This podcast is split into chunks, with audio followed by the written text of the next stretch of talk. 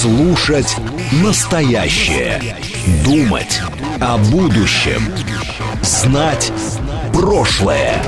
Самые актуальные и важные события в городе, стране и мире в информационной программе «Отбой». Ваше мнение очень важно для нас.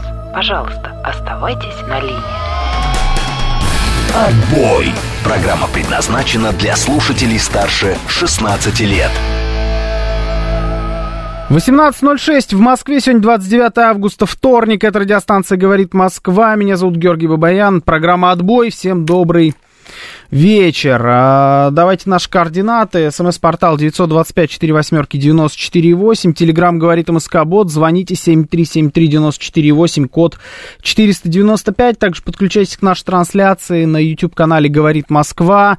Э, ставим лайки, дизлайки. Там есть чат, можете писать сообщения туда. И наша трансляция также идет в Телеграм-канале э, «Радио говорит МСК» латиницей в одно слово. На него тоже обязательно надо подписаться. И в нашем, в нашем сообществе обществе ВКонтакте тоже она есть. Выбирайте все, что, что, вам, угодно, что вам удобно, то и выбирайте. В принципе, все, все возможности есть. А, давайте начнем с истории о том, что пропала фигуристка. Давайте мы покажем, собственно, эту карточку, да, где ее ищут. Сначала, да, вот это покажем, подключайся к трансляции, вдруг, если вы видели, Алина Горбачева, наша фигуристка, 16 лет, ей пропала вчера, сегодня ее уже видели на камерах э, видеонаблюдения, собственно, вот это кадры, сейчас я вам скажу, где эти кадры были опубликованы, то есть чисто территориально, где это происходило. Кафе на Волоколамском шоссе, час дня. Э, вот ее видели там. Покажи еще раз эту карточку для всех, кто, э, ну, может быть, увидите, может, нет, я не знаю, попробуем э, помочь, в том числе и так. Вот Лиза Алерт опубликовали, они сейчас занимаются поиском, опубликовали эту эту историю, может быть, вам поможет. Вроде как, ну, человек жив, слава богу поиски продолжаются. Посмотрим. Ну, может, может быть, и у нас получится помочь каким-то образом. Что у нас? Давайте посмотрим по пробкам в городе. Вроде как... Э, ну, город возвращается, я вам так скажу, в свое нормальное привычное состояние. Я вижу уже вот и красненькое на Яндекс картах. 7 баллов будет в районе 7 часов вечера. В Москве сейчас 6. Ну так, чуть-чуть стоит. Э, во всех своих классических, в принципе, местах даже перечислять их особо не вижу никакой нужны, нужды тут. Вот э, и Звенигородка, и Ленинградка, э, Можайка Кутузовский, на удивление, стоит почему-то в центр.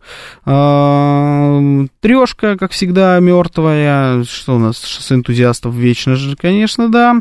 Без этого никак. Э, ну, и МКАД, да, МКАД, в принципе, вот так или иначе, на любом направлении, в принципе, вы попадете в пробку. В общем, Москва возвращается. Москва, мягко говоря, возвращается. Скидывает Алекс э, Вдов... Вдовушкин. Вот, все, прочитал я. Пожар в районе трех вокзалов. Да, я знаю про этот пожар. Сообщалось уже, что на Комсомольской площади загорелся склад с имуществом РЖД. Очередной такой вот неожиданный пожарчик, да. Неожиданный, конечно, в кавычках. А, Виталий Фили спрашивает, что я думаю про демографию, есть ли у меня экспертная позиция. Экспертной позиции нет, я просто, ну, работаю над улучшением показателей. Вот это единственное, что могу сказать. Пока, в принципе, я, я в графике.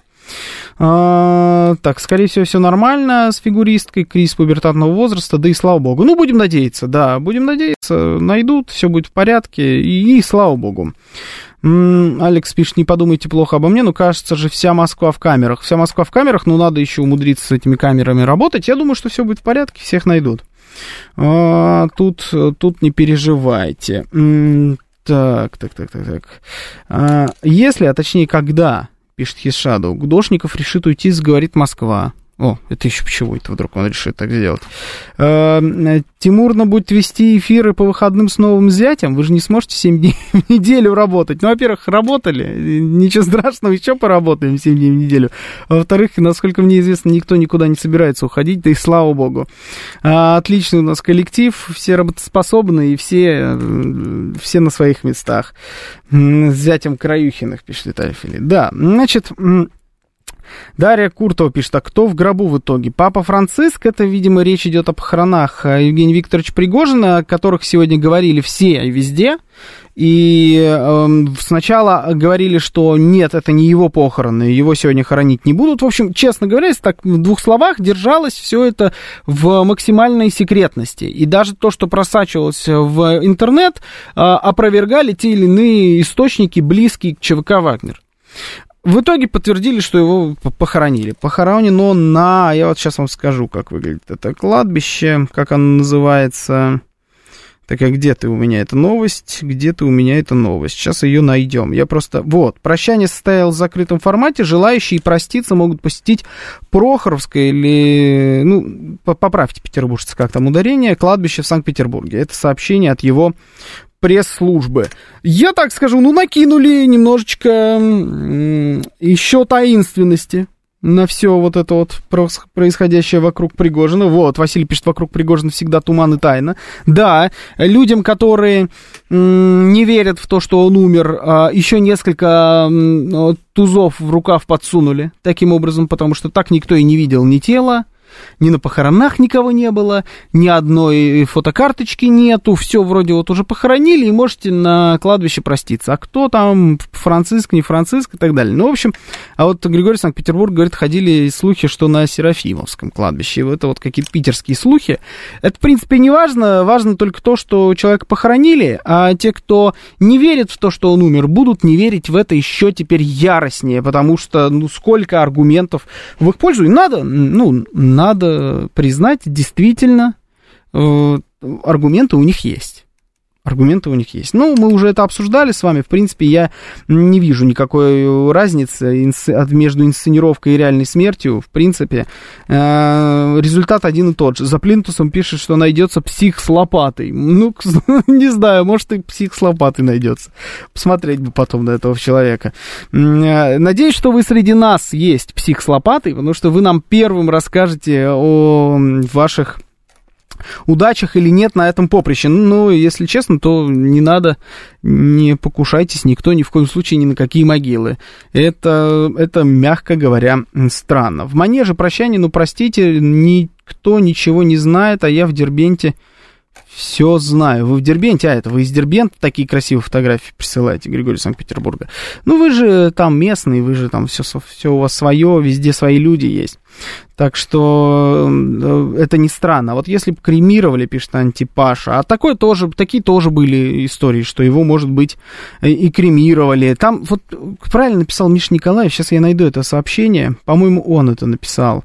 М-м, так, так, так, где, где, где ты сообщение, где ты? Не могу я что-то найти это сообщение. А вот, Викторович Шорох наводит и после смерти. И вот этим предлагаю даже подытожить эту историю, потому что, ну, лучше никакая фраза не подойдет. Реально наводит Шорох. А, вот такой вот талантливый был человек. Значит, что хочется с вами обсудить? Давайте мы с вами обсудим вот такую историю. Значит, новости к нам начинают... Э, ну как начинают? Каждый день приходят нам новые новости, связанные с Украиной. И чего среди этих новостей мне понравилось больше всего? Ну, во-первых, история, мы уже вспоминали тут папу Франциска, история с Ватиканом.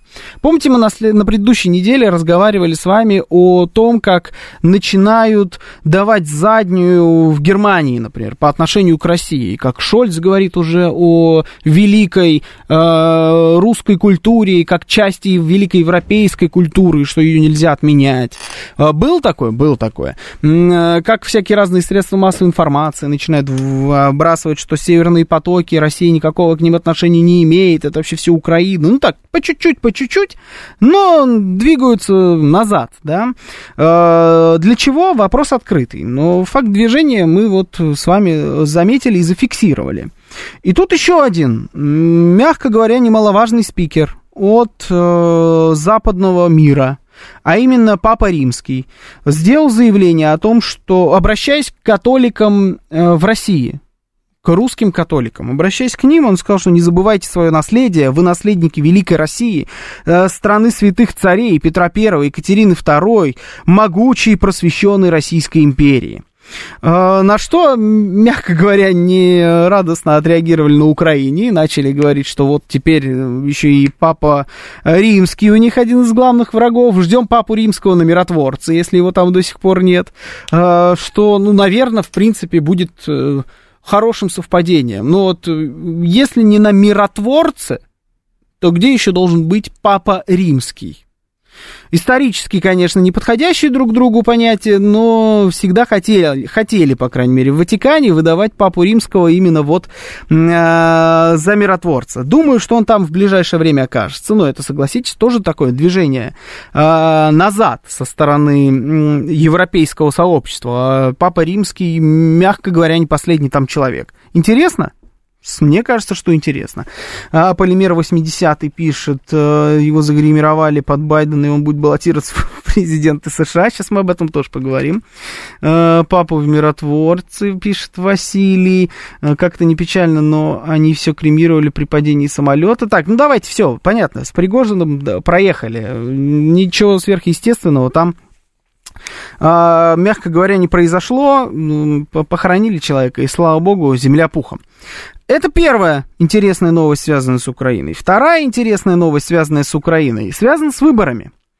А именно, а, ну Кая Калас там еще была классная, да, но это вообще отдельная история, когда у тебя один из самых а, воинственно настроенных политиков Запада, а, один из самых воинственно настроенных политиков Прибалтики, а против антироссийски настроенных, а это отдельная вообще номинация, я считаю, тут выиграть, это заслуживает уважения.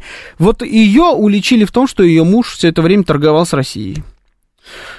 Никогда такого не было, и вот опять, да, э, классика жанра. Намекают всем своим видом, что они, конечно, намного ближе вот к нам с вами, к чему-то такому, к советскому нашему общему прошлому, к э, русскости, чем они хотят себя выдавать. Ну, потому что это же наша схемка, согласитесь, мы ее миллион раз видели. И вот эти э, люди нам рассказывают о том, как они не любят Россию. При этом сама Кая Калас отказалась э, уходить в отставку на этом фоне, тоже, согласитесь, знакомый нам всем почерк. И сказал, что, ну, хотят, если там не вотом недоверия выдвигать и так далее, пускай выдвигают, это их работа. Я остаюсь на своем посту. И думаю, что никакого вотума не будет, все она спокойно спокойно переживет, переживет, потому что те, кто будет выдвигать вотум, они сами такие же. Они прекрасно знают все эти схемки и по ним работают. Ну и Интересная самая история, связанная с выборами. Вот тут вспоминали Байдена, мы сейчас про него еще чуть поговорим. А, пред, пред, надвигается время, когда должны будут проходить выборы как на Украине, так и в Соединенных Штатах. И здесь несколько открытых вопросов. Ну вот, э, испанская газета «Эль Паис» говорит о том, что Киев рассматривает возможность проведения выборов в 2024 году когда они должны быть проведены. А, они считают, что такой шаг а, поможет Зеленскому укрепить свое влияние, легитимизировать свою фигуру, и что вообще, в принципе, э, это будет возможно, потому что конфликт сходит на нет. А значит, что и военного положения, при котором, которое действует сейчас на территории Украины, военного положения не будет, и можно будет проводить выборы. О чем это нам говорит? О том, что в 2024 году весной уже не будет никакого военного положения? Но мы же с вами понимаем, что это возможно только э, если будет подписан какой-то мирный договор или хоть какое-то соглашение. То есть все, что сейчас будет происходить, будет остановлено. И здесь же, сюда же, к нам прилетают новости о том, что президент Соединенных Штатов начал говорить снова об идеологии белого превосходства. Это для тех, кто не следил за президентом Байденом в его предыдущую э, предвыборную кампанию. Это был его главный конек. Он больше всего говорил именно вот о том самом белом превосходстве, белый супремасизм, как они его называют там в Соединенных Штатах. Это речь идет о чем? О том, что белые, у них больше э, всяких разных денег в руках сосредоточено, власти, ресурсов, и что э, черные люди, и акцент делался тогда именно на черных, и сейчас, суть по всему, делается на этом же, что я считаю ошибочным с их стороны. Э, потому что тогда был БЛМ, в разгаре, если помните. Сейчас-то никакого БЛМа нету, сейчас другие проблемы. Что вот эти белые, они еще и убивают э, черных, потому что они вот супремасисты, у них есть на это возможность, поэтому убивают. Черные люди страдают, невозможно им жить на территории Соединенных Штатов Америки, а это значит, что нужно положить этому конец. Это был главный конек Джозефа Байдена. И вот он снова на него вспры... э, запрыгивает. Это говорит нам о том, что предвыборная гонка уже вот прям, ну, по полной программе раскрутилась все, выборы в Соединенных Штатах а, предлагаю считать открытыми официально. Хоть еще и не прошли даже праймерис, но тем не менее к праймерис тоже надо готовиться. Итак, у нас дв- есть двое выборов на Украине и в Соединенных Штатах. Выборы на Украине могут быть проведены только если не будет военного положения. Выборы в Соединенных Штатах должны быть проведены уже с учетом того, что украинская проблема либо решена, либо заморожена. Об этом мы с вами много раз говорили, мы читали разных экспертов, мы анализировали, в принципе, на этом сошлись. Как вам кажется, будет ли реализован этот план с выборами в 2024 году на Украине, в которых, может быть, даже участвует Зеленский, выигрывает, проигрывает, в принципе, не слишком важно. Главное, что они будут проведены, что означает, что нет никакого военного положения, все, страна, значит, свое там уже отвоевалась, э, где-то что-то проиграла, где-то что-то приобрела, не знаем, да, это все-таки весна 2024 года, еще долго до этого момента. Но э, вот история специальной военной операции на тот момент будет эм, либо на паузе, либо прекращена, не знаю, посмотрим, как оно будет. В общем, выборы пройдут, а, соответственно, спокойно Соединенные Штаты выйдут на свои выборы, и Байден на этом коньке против э, Куклус-клана попробует снова очередной раз обыграть Дональда Трампа на выборах в Соединенных Штатах Америки. Ваше мнение? 925 4 восьмерки 94 8, Телеграмм говорит МСК-бот, звоните 7373 94 8, код 495, трансляция на нашем YouTube-канале «Говорит Москва», в нашей группе ВКонтакте, в телеграм-канале «Радио говорит МСК» латиницей в одно слово. Я вас слушаю. Здравствуйте, добрый вечер. Да, Георгий, добрый вечер, добрый док на линии. Здравствуйте, добрый док, здравствуйте. А, да, смотрите, ну, что касается выборов, э, что касается выборов э, в соседней стране, да, на Украине, э, я думаю, что вот то, то, о чем говорят, что там военное положение, да, там и так далее, я думаю, что они могут состояться только при одной, э, скажем так, при одном варианте. Э, это э, когда, значит, лидеры государств, да, то есть бенефициары, так называемые, поймут дальнейшую бесперспективность, скажем так, данного конфликта. Там, угу. и, собственно, начнут как-то принуждать Украину к миру. Пока же, пока же, этого не только не происходит, а, да, мы слышим, конечно, робкие голоса, да, начинающиеся там, различных политиков, да, там в тех или иных странах, различных религиозных деятелей, э, что общая, ну, как бы усталость от э, вот этой ситуации, она накапливается даже в цивилизованном Западе. Этого как бы нельзя не признать. Но все-таки общий вектор такой, да, как бы генерализованный, он пока на стороне, да, то есть АТУ его АТУ, э, Украина, поможем и так далее. И вот э, ну, я... Спорно, спорно. Ну, ну хорошо, ладно. Ну, спорно, да, но я не думаю, что он э, как-то ослабнет. Ну, конечно, может э, произойти все что угодно, да, но я не думаю, что там в начале, по весне до 24 года э, в Украине смогут пройти выборы. А что касается США, угу. ну, здесь, собственно, я так думаю, что если ну, на Украине не сможет э, быть выборов, да, то есть не смогут пройти, э, если не будет, как сейчас, в принципе, нет каких-то существенных таких результатов, да, в этой всей кампании, то и интерес главного бенефициара, то есть США, может э, начать существенно ослабевать, как говорится.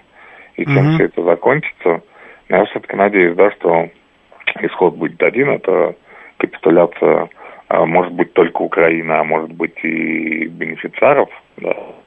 Но там посмотрим, увидим, как бы здесь уже. Понятно, спасибо. Ну, значит, смотрите, по поводу того, что выборы там не смогут пройти, э, потому что все-таки ничего не остановится и так далее, и что не призывают к миру.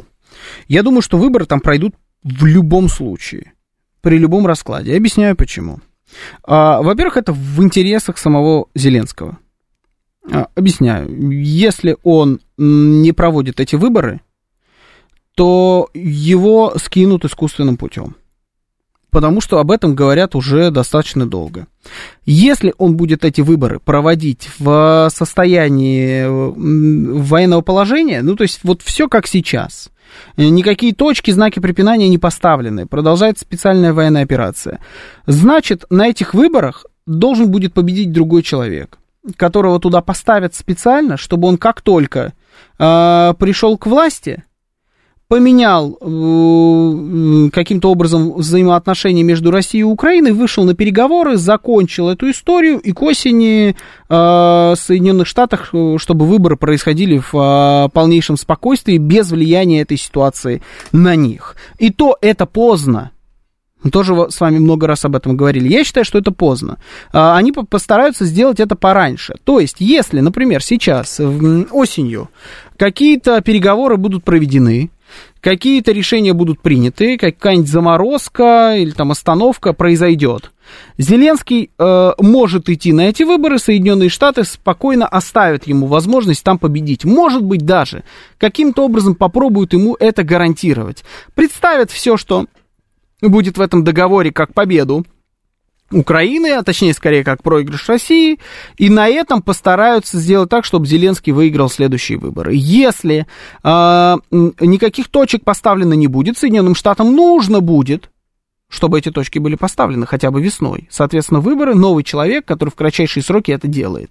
Отсюда Зеленский получается в ловушке. Если он хочет оставаться у власти, ему нужны, нужны эти выборы, причем в том состоянии, в котором э, их требуют от него Соединенные Штаты. А они требуют, намекают непрозрачно, они говорят об этом постоянно. Западные средства массовой информации с американской подачи начали это в Америке, теперь это подхватывают европейцы, то есть это уже дошло до Эль Паис. Знаете, градация, это вот есть Washington Post, New York Times, потом оттуда все это скатывается до э, Times британских, до Sun, до Daily Mail, вот туда, на британские острова, оттуда из британских островов это все переезжает в э, Францию до Германию, и вот когда уже все э, Бильд и прочие шпигели об этом сказали, тогда просыпаются испанцы, из Эль-Паис и тоже выдают э, свои новости, понимаете? То есть, если уже об этом заговорили в Эль-Паис, это уже звоночек прозвучал позавчера. Поэтому они раскручивают эту тему, они раскручивают тему этих выборов, они говорят о том, что они необходимы Зеленскому, их обязательно надо проводить. Поэтому я думаю, что они будут. Вот а, кто будет а, следующим президентом там, кого они постараются этим президентом назначить, вот это вопрос. Я бы на Зеленского не ставил. Честно признаюсь, потому что мне кажется, что даже если он пойдет по американскому сценарию и действительно подпишет любые э, договоренности и обезопасит Байдена на предстоящих американских выборах, то это просто ему не простят внутри.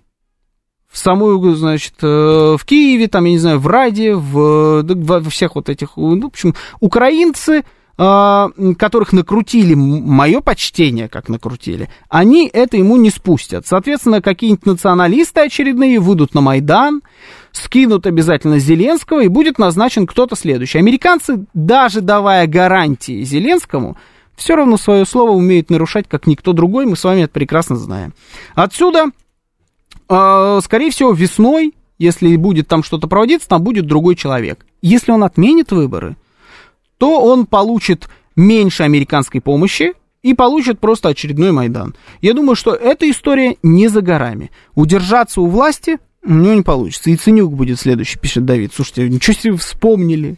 Яценюк? Вот это да. Я недавно видел его э, фамилию в каких-то там э, украинских новостях, в каких-то телеграм-каналах. Что-то он где-то там говорил про... А, он говорил, что если бы моя стена была бы построена, ой, я вспомнил, была бы, если построена стена Яценюка, Помните, такая была история? Он стену хотел построить между Россией и Украиной. То э, тогда никакой бы специальной военной операции бы не было. Ну, если этот человек будет президентом, ну, флаг в руки, ей-богу, а может даже и не только в руки. мы, мы, мы против. Сейчас новости, потом продолжим. Слушать настоящее. Думать о будущем. Знать прошлое. Самые актуальные и важные события в городе, стране и мире в информационной программе «Отбой». 18.35 в Москве, сегодня 29 августа, вторник, это радиостанция «Говорит Москва», в эфире программа «Отбой». Меня зовут Георгий Бабаян, всем добрый вечер еще раз. Подключаемся к нашим трансляциям. YouTube-канал «Говорит Москва». Заходим, находим программу «Отбой», ставим лайки, дизлайки. У меня что-то вообще не показывает может такое быть, что там у тебя одного лайка нет? Это ж хамство. Если это так, вы, ну, вот ты конкретно, ты, да, вот ты, кто смотришь трансляцию и не поставил лайк, хамло. Хамло. Хочешь, чтобы я назвал тебя зайчиком и солнышком? Поставь лайк. Быстро можешь поменять свой статус. Вот прям вот раз, и все, и статус поменяли. Ставим лайки, там есть чат, туда можете писать ваши сообщения. Сейчас почитаю, тут я вижу уже сборище любителей теории заговора в чате есть. Можете тоже загрузиться и почитать. А, можете... А, трансляция еще во ВКонтакте, в телеграм-канале «Радио говорит МСК» латиницей в одно слово. А, наш координат, смс-портал 925-48-94-8. Телеграм говорит МСК Бот. Звоните 7373-94-8, код 495. Пожалуйста, зайчики и солнышки пошли. Костя из Митина пишет, зашел специально и лайкнул. Вот так вот надо. Вот так вот. А, брось булку и ставь лайк, пишет Миша Николаев. Да-да-да, Олег пишет лайк, лайк, лайк. His Shadow поставил лайк. Вот вы молодцы. Леха рулит поставил. Вот видите как? Вот прям, прям умнички. Вот я хвалю. А, главное, это нам очень сильно помогает. Ставьте, ставьте все, кто смотрит, лайки под нашей трансляцией. Георгий, хватит нам рекламировать Америку. В скобочках. Надо, это все было капсом написано. А в скобочках обычным. Надоело. 832. Георгий, добрый вечер. Попробуйте, пожалуйста, провести передачу без новостей из-за границы. Только про Россеюшку. Ожидаю. Он же. А, нет, не получится. Просто потому что я человек такой. А, это раз. А два, ну, или придется ждать, пока все станет Россией. Но это надо чуть подождать нам. Тогда, тогда будет, тут, будет такая программа. Чуть подождем, и получится. И вот YouTube вдруг стал не так уж плох, пишет Смит. Нет, YouTube все еще плох. Э, просто они там нас до сих пор не забанили, поэтому мы там работаем. Пользуемся этой возможностью, пока она у нас есть. Но YouTube до сих пор плох, я до сих пор за его блокировку. А, приезжайте в Дагестан, пишет Григорий Санкт-Петербурга. Уже еду. Что я могу вам сказать? Вы рисуете такие картины, как будто это вы дергаете за ниточки Зеленского, Байдена и даже Путина, пишет стратегический инвестор. Ну, может, уж что-то про меня не знаете. Они же под меня подстраивают тут запуски беспилотников. Может, они знают, что у меня здесь ниточки. Хотят эти ниточки оборвать, а я все дергаю и дергаю. Думаю, что все будет совсем иначе и не так радужно для нас, и даже не потому, что мы проиграем, а потому что не сумеем воспользоваться результатами своих достижений. А, я не знаю насчет сможем мы не сможем там воспользоваться результатами своих достижений, но здесь мы, знаете что, мы просто с вами э, сверим и посмотрим, как оно где и получится. А, для Гоши не скупись и лайком поделись, экспромт. Эм, и YouTube не надо, значит, ютубчик, ютубчик хорош, пишет Олег. Сейчас такое время, что практически все мировые новости связаны с Россией и наоборот. А, да, такое время часто бывает. Слушайте, ну а как вы хотите? Вот это, я очень люблю эти такие вбросы, что давайте мы, давайте только про Россию, давайте вот вообще не надо нам никаких иностранных новостей. Ну мы не живем в вакууме, понимаете? Так не бывает. Не бывает. Есть какие-то вещи, которые, которые, может быть, и не внутренняя российская новость, но она напрямую с нами связана. Ну и связана, например, с Соединенными Штатами. И что мы теперь не должны об этом говорить? Я вам больше скажу. А вот ты прекращаешь об этом говорить, начинаешь говорить только о рекордном урожае, например. И что потом говорят? Вот говорят об урожае, значит, от нас что-то скрывают. Не хотите говорить о том, что вот там Байден то, все 20-30? То есть так не угодишь. Будем вести вот так, как надо. О, Марина Дорофеева пишет. Марин Дорофеева, Марин Дорофеева. У нас много Марин, кстати, сегодня в чате. О как. Только зашел. Марина, это у нас, э, мы такой не любим в России, вот это вот Марина и только зашел. Давайте-ка вот без этих шалостей. Чтобы понять, что за программа, и уже обозвали. Ведущий сам хамло. Вы лайк поставьте и перекрасимся, Марина. Ну, только я надеюсь, что и, и женщиной станете в этот момент уже и будете про себя по-человечески говорить. Мастер отчитывается, что лайк поставил. Вы молодец, мастер. Ладно, поехали дальше. А, что у нас есть? Это вот такая на, на стыке новость. На стыке международного и внутреннего. А, Реджеп Эрдоган приезжает в Россию. на переговоры с Владимиром Путиным. Это те самые переговоры, которые готовились и которые лоббировались с момента выхода России из зерновой сделки. Сначала огромное количество всякого рода инсайдеров говорили нам о том, и просто аналитиков, особенно про западно, про украински настроенных. Вот э, какая-то такая корреляция, по крайней мере, я ее заметил. Говорили о том, что ну все, значит, Эрдоган вызывает Путина на ковер. Так было. Такие были формулировки. Сейчас придется Путину ехать, и Турция, которая вот она сейчас будет игнорировать зерновую сделку, наплюет на Россию, вообще они будут там вдвоем с Украиной барахтаться, будут своими этими кораблями все вывозить и так далее, никому ничего не надо будет. Потом вызвали Путина на ковер, чтобы снова, значит, сказать ему, чтобы он входил в зерновую сделку. В итоге Эрдоган едет в Россию. То есть как-то э, к успеху шел, но не фартануло, да? В итоге самого как будто вызвали на ковер. Но я предлагаю так это не рассматривать, потому что когда едут когда один президент едет к другому президенту, это вообще не всегда значит, что кого-то где-то вызвали на ковер. Это скорее, конечно, говорит о том, кому нужнее, что ли. Ну, то есть Путин не поехал. Это можно, на мой взгляд, воспринимать как позицию. Приедет Эрдоган, и будет э, о чем-то э, здесь с Владимиром Путиным разговаривать. Ваше мнение, о чем пойдет речь в разговорах между Путиным и Эрдоганом? И к чему они придут, и придут ли вообще к чему-либо. Ждать нам возобновления зерновой сделки.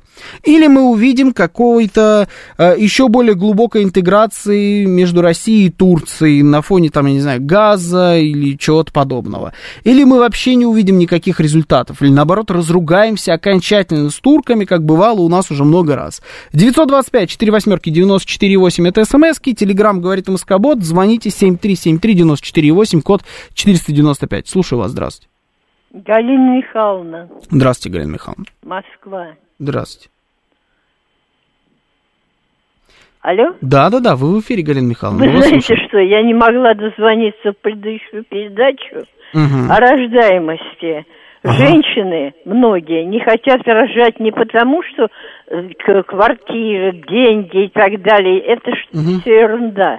Кто-нибудь вообще, а из вас, мужчин, думает, что происходит с женщиной во время беременности, когда она мучается не только морально и физически, но и а роды. Это же а страшные мучения. Так вот, предложение, чтобы наши ученые и медики придумали все, что можно, чтобы мужчины рожали и беременели. Угу. Тогда у нас, может быть, рождаемость повысится, и к женщинам будет отношение другое, а не то, что, как говорится, извините, грубо, как угу. говорят, сунул, вынул и пошел. И, э, что мужчинам? Никаких Грубовато проблем. получилось, Михан, да. Грубовато. Ладно, ну вот, э, все-таки стоило, конечно. Норм коммент, пишет Олегович. Да, согласен. Интересно, как это относится к э, Путину и Эрдогану будет ли, как там, сунул, вынул, куда-то там поехал, да? Ладно, хорошо. Угу. Ну, в принципе, можно, да, рассматривать с разных сторон э, такие вещи. Там, ну, поня... да, на, накинулись вы на нашу слушательницу. Ну, зачем? Не успел человек дозвониться просто. Ну, бывает. Пусть Эрдоган и рожает, пишет XMR. Ну, видите, пытаешься серьезно. А вы куда-то вот все в абсурд. Спасибо, конечно, Галина Михайловна, да, Михайловна же была. Ей, конечно, спасибо за то, что немножечко в стороночку нас увели, но все-таки попробуем с вами вернуться к Путину и Эрдогану. Да, здравствуйте. Здравствуйте, Дмитрий, на связи. Да, вернемся, хотя да, я тоже Дмитрий. не успел там по той теме, ну да бог ним. А, по Эрдогану, вы знаете, ну, в любом случае на какие-то договоренности надо выходить, но я бы скажем так, э, держал бы, наверное, его на расстоянии, вот на месте Владимира Владимировича, потому что, ну, как- как-то вот он порой, вроде он с нами, но он и хочет и там успеть, и здесь там договориться, и еще где-то что-то там совершить по, по своим каким-то там внутренним, да, там и империю там новую создать. Э, допустим, мне вот э, обидно в каком-то смысле, почему у нас Турция нас, ну не, не всех, но тем не менее некоторую часть наших сограждан uh-huh.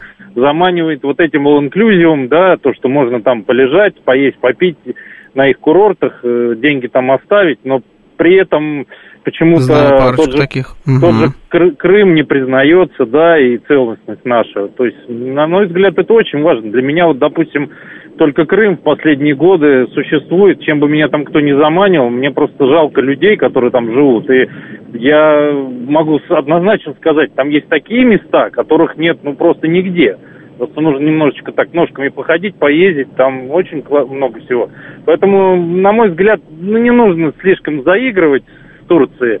Э, я понимаю, там тоже. А вы думаете, есть... они будут э, про туризм разговаривать?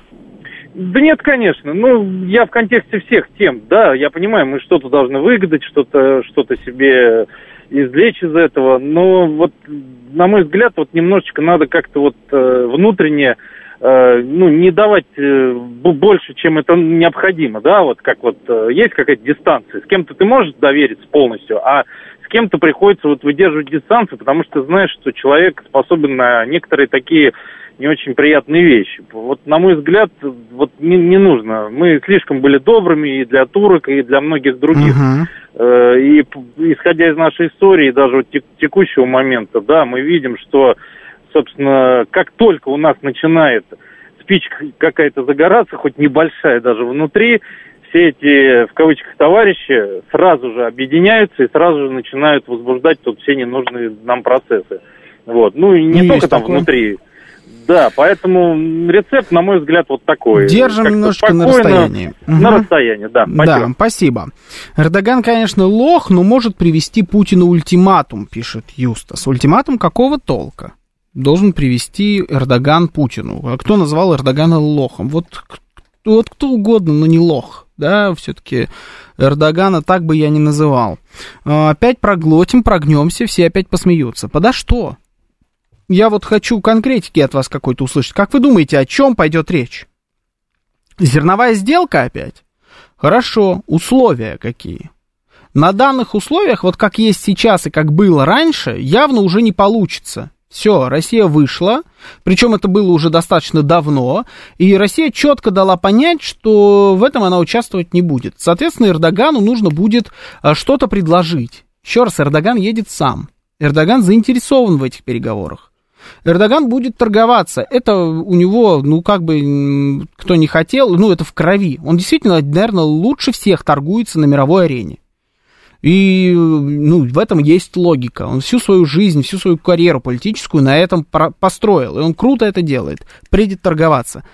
Какие будут основания для торга? Что будет пытаться выторговать Эрдоган? А, если это не зерно, то что это? Либо это опять вся эта история с зерном хорошо, но тогда что Турция может предложить России? Я вот не уверен в том, что Эрдоган может привести какой-либо ультиматум. Мне кажется, как раз на данный момент э, карты все самые выгодные скорее у нас в руках. С точки зрения последних поступков турков, когда они там отпускали тех же самых азовцев, э, у нас э, есть чем парировать, у нас есть на что обижаться – а им это явно невыгодно. Ну, соответственно, на этом можно и будет играть. Какая сделка со стороны Турции, которая может быть предложена Турции, нас бы с вами устроила? Что это должно быть? А, ультиматум такой, не будет зерновой сделки, пущу корабли НАТО в Черное море. Да, он сам НАТО. Ну, пускай пустит.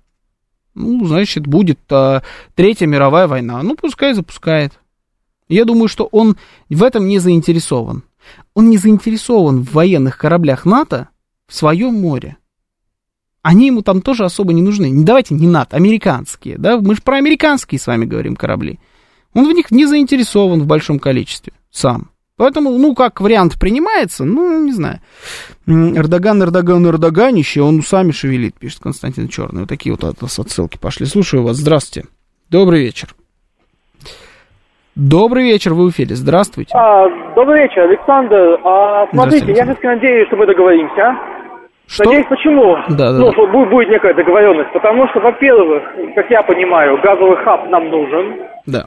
Во-вторых, через Турцию все-таки идет определенный поток параллельного импорта, да. который нам тоже нужен, как я понимаю. И, в принципе, у нас не так осталось много, ну, хотя бы пол друзей, так назовем, да, которые, конечно, тоже играют свою игру но с которыми нам, в принципе, можно договариваться. И вот добавлю к коллеге, который звонил чуть ранее, про туризм. Все-таки внешний туризм нам тоже нужен, ведь это тоже рабочие места. Тех людей в России, да, которые путевки продают, которые организовывают туры, которые встречают нас в тех странах. Все-таки тоже рабочие места, и ну, это тоже важно. Угу, угу, хорошо, спасибо. Какая интересная связь, да, была сейчас? Очень, очень плохая. Такая вот есть история, что он, он нам нужнее, чем мы ему, потому что у нас мало союзников. Здесь уже даже где-то тоже проскальзывало у меня такое сообщение. К сожалению, не найду его, оно уже убежало, но если вы это написали, знаете, я это прочитал. Мы нужны туркам только для удовлетворения своих потребностей. Атомка, туризм, бабки. Ничего себе потребности. Хорошие потребности, я вам так скажу. И только. Мне нравится здесь слово только. Всего лишь атомка, туризм, бабки. А, ну всего лишь все. Да, классно, классно. А, пусть э, рупии у нас для начала купит, потом поговорим, пишет XMR. Может и рупии купит, кто его знает. Слушаю вас, здравствуйте, добрый вечер. А, добрый вечер, Кот Москва. Добрый. Знаете, турки никогда не были ни нашими союзниками, тем более друзьями. И да. даже они очень, и даже они очень сомнительные партнеры. Угу. Как бы, как бы вульгарно это не звучало. Вот. На самом деле, на самом деле, я думаю, мы еще не раз получим полбу, пока все-таки не поймем, что это не наш вектор вообще. А, а какой наш и... вектор? Африка, э, Восток. Угу. А, ну, страны, ну, может, Южная Америка хотя это очень достаточно сложно. А с э, тур, турков надо просто не замечать, их как будто и нету. Э, пожалуй. И а. это было бы, наверное, правильно. И Южная Америка для нас, она также сложна, но также возможна, как в свое время для Соединенных Штатов, для стран НАТО, э, Восточная Европа и все наше подбрюшье. uh Все как бы решаемо, всему свое время, просто надо работать над этим десятилетиями. И не строить планы на год, на два, на три вперед. И тем более не ориентироваться на какие-то там выборы в Штатах там, и смены там очередных каких-то марионеток там или ближайших государств. Нам не надо ориентироваться на выборы да, в Штатах. Да, угу. да, конечно, должен быть э, просто какой-то, э, ну, такой вот э, глобальный вектор, а все остальное это как бы ерунда. А мы почему-то все как-то вот по мелкому ходим. То есть мы работаем, я не знаю, почему так. Э, мне кажется, это все, вот эта мелочь э, в нашей политике возникла вот с конца 60-х. Где-то какой-то запал такой крупный пропал. Mm-hmm. с конца 60-х мы пошли как бы на отмель. Ну, ну, ну, я так образно. Mm-hmm. Ну, Хрущев, не, Хрущев нам... А. Да, это мое совершенно непрофессиональное мнение. Я просто не, ну, мысль, мысль интересная, особенно, да, про конец 60-х. Спасибо.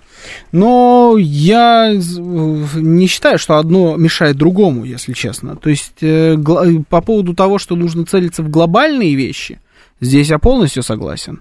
И мне кажется, что этот прицел есть. Наш главный прицел на данный момент, и мы последовательно идем к этой цели, это многополярный мир, о котором мы много раз заявляли на самых высоких э, трибунах. Мы к этой цели идем. Мы развиваем взаимоотношения и с Китаем, и с Индией, и с Латинской Америкой. Мы же не забываем про БРИКС. Мы не забываем и про Африку. Это и тот же самый БРИКС, и не только, особенно в контексте последних событий, да. Мы про это про все не забываем. Но нельзя сделать вид, как будто остальных стран а именно западных стран, западных государств, особенно таких, как Турция или Соединенные Штаты, просто не существует на карте. Так не получится. С ними тоже нужно какие-то отношения выстраивать, особенно с турками. Я согласен с тем, что это нам не друзья. Никогда нашими друзьями не были и не будут нашими друзьями. Исторически так повелось. Географически в том числе так повелось. Не будут они нашими друзьями. Партнерами Союзниками тоже нет, это страна НАТО, они нам не союзники. Но здесь, в моменте, прорабатывать какие-то определенные вещи совместно с Турцией и делать так, чтобы это было выгодно и им, и нам, вполне возможно. Просто надо всегда это держать в голове. Всегда надо помнить, кто такие турки. А, турки это всегда бизнес, наш хаб, пишет Олегович, видимо, намекая, что это будет главной целью визита Эрдогана. Не считаю, что мы мечемся, пишет Попов Наталья с Мюнхенской конференции. Вектор был задан Путиным. Ну вот, есть такое мнение. Сербы, братья, пишет Макс. Сербов зачем-то вспомнили. Ладно, хорошо. Так, возможно, речь пойдет о содействии Турции в обмене военнопленными, пишет Елена Захарова. Я думаю, что речь, конечно, пойдет о, о многом. Не будут они говорить о чем-то одном, они будут говорить и о зерновой сделке. И Эрдоган определенно точно будет пытаться Владимира Путина на эту историю снова подбить. Вопрос в том, что он предложит. Вот здесь будет самое интересное. Что он может предложить? Честно говоря, не знаю, но только максимально лоббировать наши интересы, э, нашу сторону интересов в зерновой сделке. Причем, если бы я э, вел бы переговоры на этот счет, то я бы сначала хотел бы получить результаты для нас, то есть вы сначала начните выполнять нашу сторону, и только после этого мы будем выполнять то, что должны выполнять мы. И вот когда мы, мы сами сможем пощупать результаты для нас положительные, тогда мы снова будем возобновлять. До этого момента снова первыми начинать мы, конечно же, не будем. А там, ну вот, ускоряйтесь как хотите, делайте все, что вам угодно. Ну и про хаб, про все остальное тоже пойдет речь, про военнопленных. Не знаю, вообще Турция же, вспомните, как начиналась, да? Турция вскочила в этот поезд э, в роли чуть ли не нового машиниста. Они старались э, быть главным игроком помимо, собственно, самой России и Украины, там, Соединенных Штатов, например, да, они старались быть главными миротворцами, проводили на своей территории переговоры мирные. Кстати говоря, турков в этом смысле тоже очень сильно кинули. Украинская сторона кинула в том числе и турков, которые уже тогда могли, Эрдоган тогда готовился к выборам и уже мог стать, э, выиграть эти выборы заранее в роли главного мирового миротворца, который не дал э, Третьей мировой войне приблизиться на опасное расстояние. А, потом в Турции случились э, землетрясения. Турцию очень мощно тряхануло во всех смыслах, в том числе и в политическом смысле. А экономика, которая и так, э, мягко говоря, хромает в Турции, уже, по-моему, ей ампутировали ту самую ногу, на которую она хромала. Поэтому у Турции в этом смысле стало все еще хуже. И Эрдоган немножечко отстал вот в этой игре за роль главного миротворца. Сейчас ему нужно в эту игру возвращаться. Он растерял свои позиции. Это будет, конечно, его попытка туда вернуться. Она ему нужна. Нужна, чтобы удержаться, нужна, чтобы держать Турцию на плаву, нужна, чтобы не пустить ее окончательно в, экономическое, в экономическую пропасть. Мы ему нужны, очень сильно нужны. Здесь можно получить выгоду. Посмотрим, чем, чем это все э, в итоге обернется. Надеюсь, вечер перед встречей э, порты свинок получат хорошечные прилеты. Может быть. Георгий, в этом эфире локомотив вспомнили, пишет Олегович. Да, как я мог не вспомнить. Турки в Карпатах строили гостиницы, хохлы их кинули, думали, что Эрдогана свергнут. Да, они, они всех кинули вообще. Вот всех, кого можно было, они уже кинули не по одному разу. Я три раза, пишет Константин Черный, был в Венесуэле. Э, это вы, вы молодец, я вам даже завидую. Подавляющее большинство населения очень хорошо относится к России и ненавидит америкосов. Понятное дело. Это Венесуэла. Там много где так. Так ВВП всегда говорит, что мы готовы к переговорам. Так вот, пусть общается. К тому же турок сам едет к нам, что уже хорошо. Да, я согласен. Здесь вот вот эта зерновая сделка, она долгое время была, конечно, э, ну, как кость в горле, наверное, неправильное сравнение, но, в общем, она была какая-то не к месту. Она выставляла очень долгое время Россию э, страной э, бесхребетной. Но мы действительно непонятно зачем продолжали в этом во всем участвовать. Как только мы из нее вышли, дела пошли немножечко по-другому. И вот уже Эрдоган сам едет к нам. Это хороший звоночек. Я такой всячески приветствую. Ну, посмотрим. Скоро уже приедет. Когда он там собирается приехать? В начале сентября, да? В какие-то такие... Я помню, что... Да, вот 8 сентября они могут обсудить все э, в Москве. Ну, чуть нам осталось ждать. Чуть больше недели, и мы с вами узнаем, есть новая зерновая сделка, нет новой зерновой сделки, может, есть что-то другое, обмены, не обмены. В общем, посмотрим, что нам приведет, привезет товарищ Эрдоган своего э, Стамбульского базара. Сейчас у нас новости, потом продолжим. Слушать настоящее. Думать о будущем. Знать прошлое. Самые актуальные и важные события в городе, стране и мире в информационной программе «Отбой». Ваше мнение очень важно для нас. Пожалуйста, оставайтесь на линии. «Отбой». Программа предназначена для слушателей старше 16 лет. 19.07 в Москве. Сегодня 29 августа, вторник. Это радиостанция «Говорит Москва». В эфире программа «Отбой». Меня зовут Георгий Бабаян. Всем добрый вечер. Залетаем к нам на трансляцию в наш YouTube-канал «Говорит Москва». Подписываемся на канал. Как раньше говорили, сделаем красную кнопку серой, да? Что-то такое было. Вот, в общем, вот эту кринжатурную фразу я, к сожалению, произнес в эфире. Делаем эту кнопку того цвета, которого надо. Подписываемся на канал, ставим лайки, дизлайки под сегодняшней трансляцией программы «Отбой». Ну, и можете зайти на все другие трансляции, тоже там поставить лайки. Это лишним, мягко говоря, не будет. А, там есть чат, туда можете писать ваши сообщения, э, переписываться друг с другом. В основном там оно и происходит. Также трансляция есть во ВКонтакте, в Телеграм-канале «Радио говорит МСК» латиницей в одно слово. Наши координаты, смс-портал 925-48-94-8, Телеграм говорит МСК бот, звоните 7373-94-8, код 495 вот у нас смс-ку пишет 832 Георгий, попросите, пожалуйста, ВВП нажать на кнопку. Обязательно. Я вот, когда, получается, сегодня наш вторник, да, мы на четверг договорились посидеть в кафе, капучино попить лавандовый. Ну, я буду лавандовый раф, а Владимир Владимирович, наверное, предпочитает капучино. Вот, и я ему обязательно скажу. А, так же вы думаете, это происходит. Какая разница, кто, как в той или иной стране относится к России, хорошо или плохо? Самое главное для Штатов, чтобы руководство той или иной страны плохо, даже с ненавистью относились к России. Вот и все. А если плохого отношения у руководства нет, то они его купят. А, а если не купят, то заменят. Как показывает практика, так не работает уже. Понимаете? Мы с вами много раз обсуждали, что выходит из-под контроля история с а, вот этой гегемонией Соединенных Штатов на всех уровнях.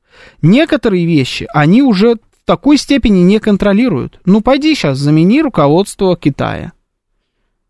Мы на это посмотрим, как это будет выглядеть. Пойди замени руководство Индии. Реальней, соглашусь, реальней. Но тоже особо не происходит.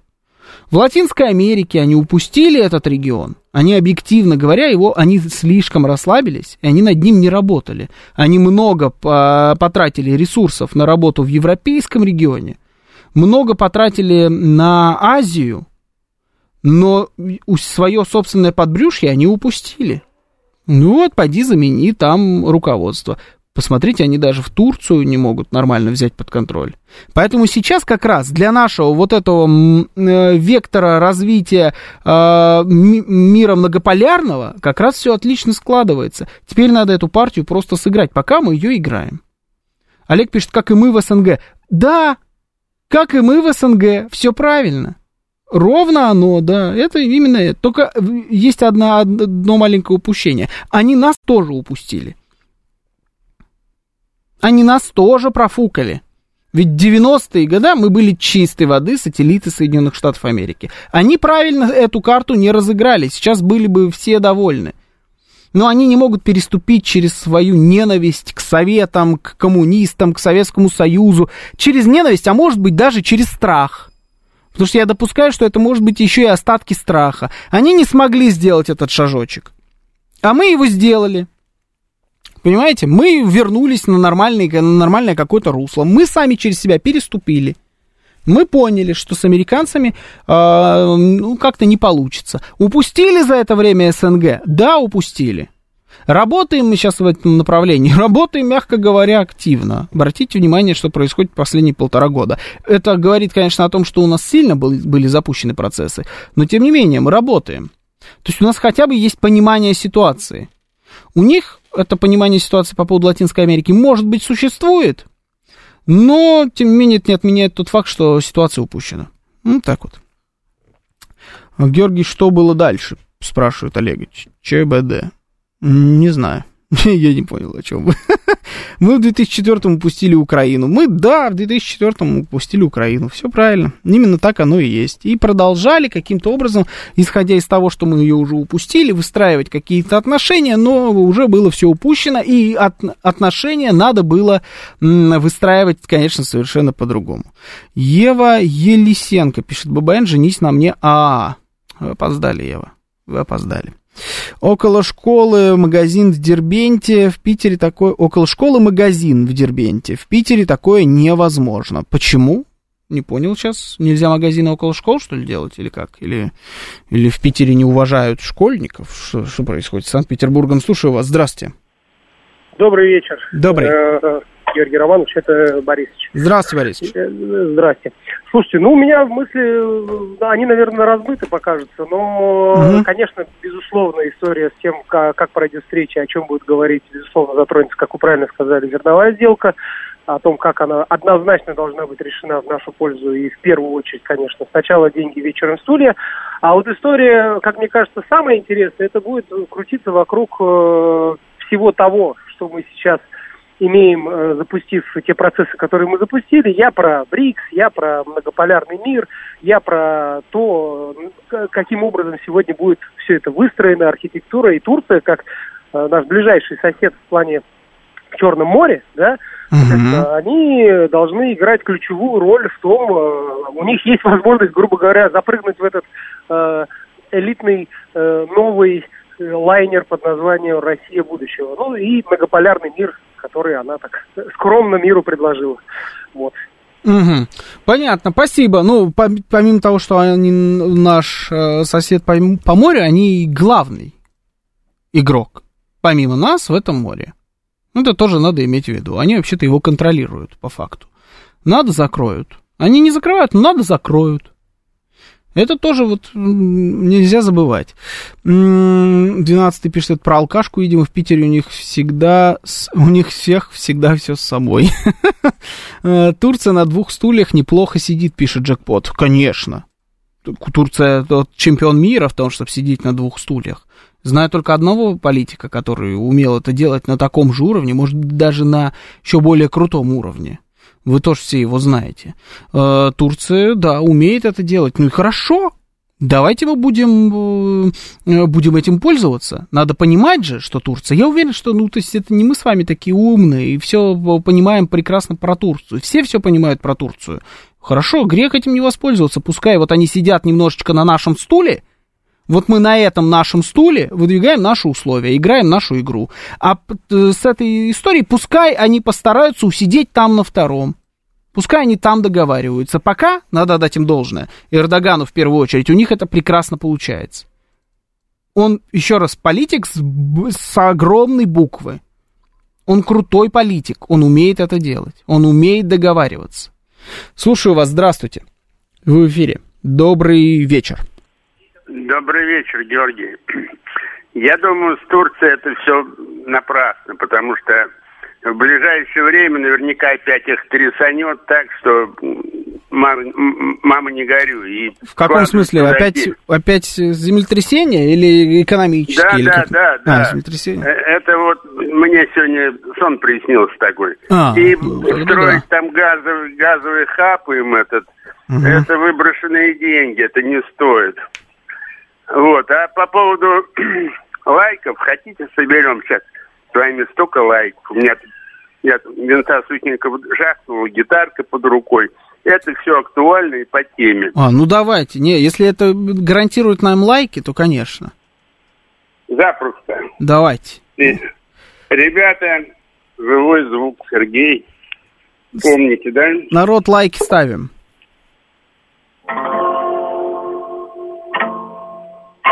Эх, Европа, бомжуешь что-то. Поселилась с ними попа.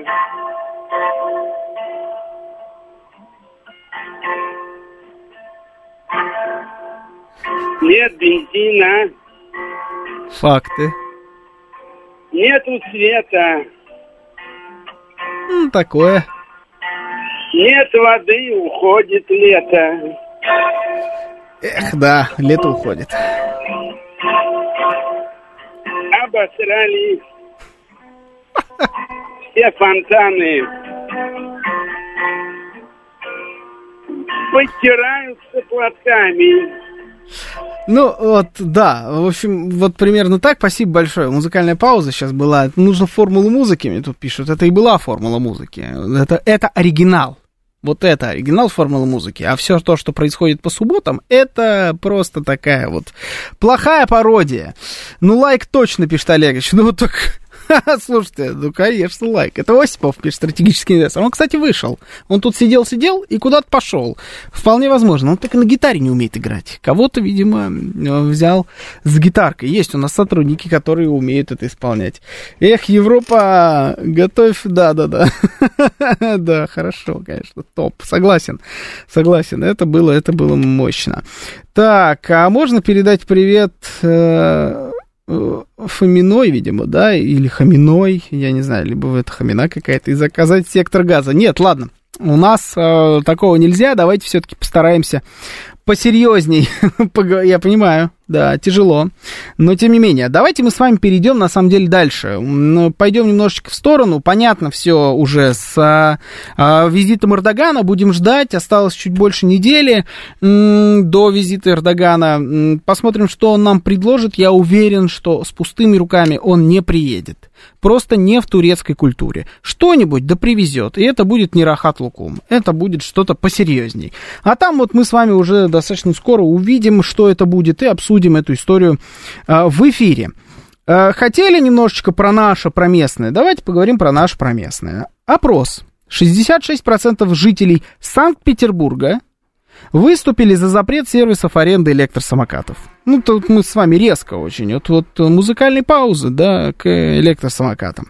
При этом в Москве такой же точки зрения придерживается 62% горожан. За лето граждан, поддерживающих подобную идею, стало больше, на 16% и 18% соответственно. Это у нас а, сервис по поиску работы Superjob, который на самом деле социологическая служба. Я не верю, что там кто-то ищет работу. Это вот исключительно только про опросы. Чаще всего причинами для запрета респондент... О, смотрите, Косипов вернулся. Нормально? Нормально? Отпелся? Красавчик. Нам понравилось, все поставили лайк. Он делает вид, что не в курсе. А, чаще всего причинами для запрета респондент называет то, что электросамокаты бросают на тротуарах. Также их считают опасным видом транспорта, то, что ими иногда управляют люди в нетрезвом виде, а также не достигшие совершеннолетия, грубо нарушающие ПДД, в результате чего происходит большое количество аварий. И на самом деле, с 1 сентября в французской столице, в городе Париже, вступает в силу полный запрет на аренду электросамокатов. И Париж стал первым таким городом в Европе, который на эту инициативу пошел. Честно говоря, не знаю по миру, но в Европе точно это первый, э, первый такой город. Что сделали там? Там провели референдум, в котором приняли участие всего 100 тысяч человек. Честно говоря, не считаю, что э, этот референдум репрезентативен. 100 тысяч для многомиллионного Парижа это, ну, какой-то нечестный референдум. Но, тем не менее, 100 тысяч проголосовали, из них там практически 90% выступили за запрет аренды электросамокатов. Соответственно, с 1 сентября там запрет. Хочу узнать у вас. Вот у нас прошло лето, как мы узнали только что из э, э, вот, прекрасной песни. Да? Лето прошло. Э, людей, которые не любят электросамокаты, стало, судя по всему, больше. Потому что они каждый день мимо нас ездят и, соответственно, добавляют нам причин их не любить. Мы запрещаем электросамокаты по примеру Парижа. Вот в таких э, историях мы можем брать пример с э, наших западных партнеров? Или это перебор, не нужно этим заниматься, отстаньте уже от этих электросамокатов, это просто транспорт будущего. Че вы, э, значит, докопались? Э, вообще очень удобно, я каждый день так езжу, все правила соблюдаю, все вообще отлично. 925 4 восьмерки 94 8, телеграмм, говорит МСК-бот, звоните 7373 94 8, код 495, трансляция на нашем YouTube-канале «Говорит Москва», программа «Отбой» она называется, ставим лайки там обязательно, э, и пишем пишем в чат. Слушаю вас. Здравствуйте. Добрый вечер. Вы в эфире. А, добрый вечер. Здравствуйте. Ну, так как эти электросамокатчики ездят по тротуарам, по дорогам, где ходят пешеходы, да, нужно запретить однозначно. По проезжей части они тоже попадают под машины, и травмы, и летальные случаи, поэтому запретить надо. Еще запретить э, разносчиков еды на велосипедах, так как они тоже по тротуарам. А как тогда будут еду доставлять? Пешком пускай ходят э, товарищи гастарбайтеры. Ну, долго. Э, ну, ну, понимаете, страдают и пешеходы, травмы как минимум. Э, это все не нужно. Раньше же без велосипедов доставляли еду. В магазины можно ходить за едой, в рестораны в кафе. Ну так раньше еду, понимаете, и добывали еще на охоте. Такое тоже было когда-то. Да. Ну, люди травмируются, поэтому надо запрещать этих, как вопрос был, электросамокатчиков, да, запрещать. Э, плюс еще, ну, я уже сказал, велосипеды. Ну, нельзя по тротуарам, по, где ходят пешеходы на велосипедах, ездить с этими баулами. Это тоже бред полный. Угу. Ну, пусть это в Средней Азии происходит, но не в Москве. Понятно. Хорошо. Ладно. С пишет, э, чей-то гешефт эти электросамокаты. Я вам даже скажу, чей. Те, кто вот сдают их в аренду. Они, на секундочку, не дешевые. Они стоят так же, как машина. Иногда даже дороже выходит. Самокаты прям вообще не дешевое удовольствие. Вот так вот на нем поездить. Э, это неслыханно. Пешеходы и машины на одной дороге. Они не пешеходы. Я в последнее время погрузился в эту тему, и у нас ведь вступили определен, определенные законодательства в силу с 1 марта, связанные с электросамокатами. Они не пешеходы. Они так называемые средства индивидуальной мобильности. Самая дурацкая формулировка, какую только можно было выбрать. Вот она прям вот кондовая насквозь. Вот прям э, в худшем понимании канцелярский язык. Вот зачем вообще так было это называть, я не знаю. Но тем не менее, это такая формулировка теперь существует в законодательстве.